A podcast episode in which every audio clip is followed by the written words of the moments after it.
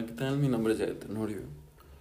El motivo de este podcast es, no sé, poder hablar un poquito más sobre mí, poder contar cuáles son mis hobbies, qué me gusta, qué me tiene rondando en la cabeza en este momento. Es muy curioso, es porque estamos en un momento muy raro. Ya casi no convivimos todos. Hablar es como hablarle a una pantalla y todo se siente como más superficial o más vacío. Supongo que esta es una gran actividad para poder encontrarte contigo, o al menos hacer una bitácora de lo que piensas y cómo este pensamiento evoluciona. El día de hoy me gustaría hablar sobre algo que se llama kintsugi. Me parece una práctica demasiado interesante y me gustaría vincularlo con por qué somos quienes somos, por qué nos llamamos Yael o Juana o Pedro. ¿Realmente somos Yael, Juana o Pedro? Bueno, en un momento hablaré de eso.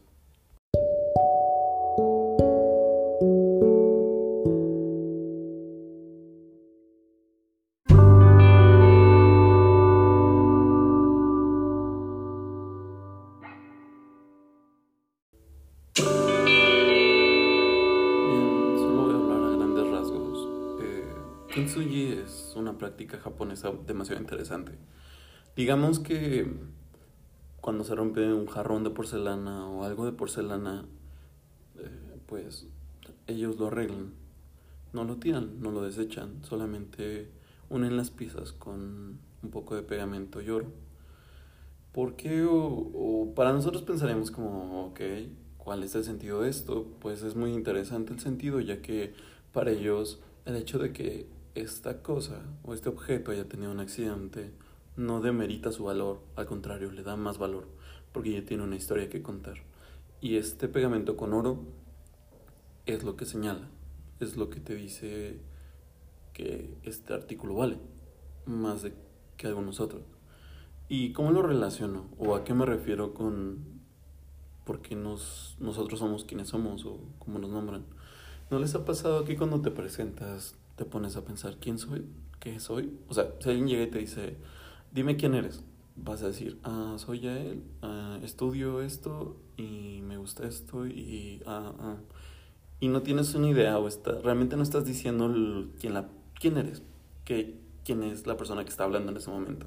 Solo estás diciendo las actividades o el nombre que alguien más te mencionó que te pertenece.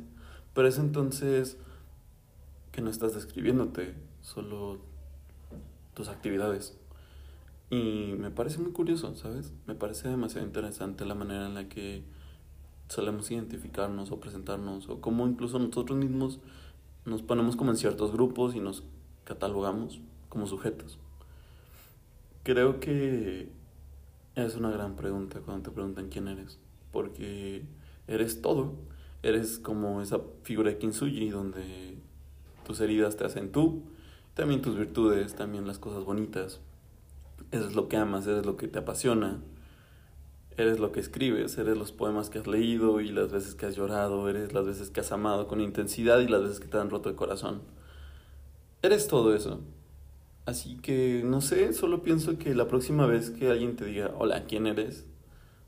Vas a sonar súper... Mm, vas a sonar un poco exagerado. Pero puedes decir como hola, me llaman, por ejemplo, en mi caso, Yel. Y me gustan muchas cosas. Y soy un poco de todo. Y me gusta lo que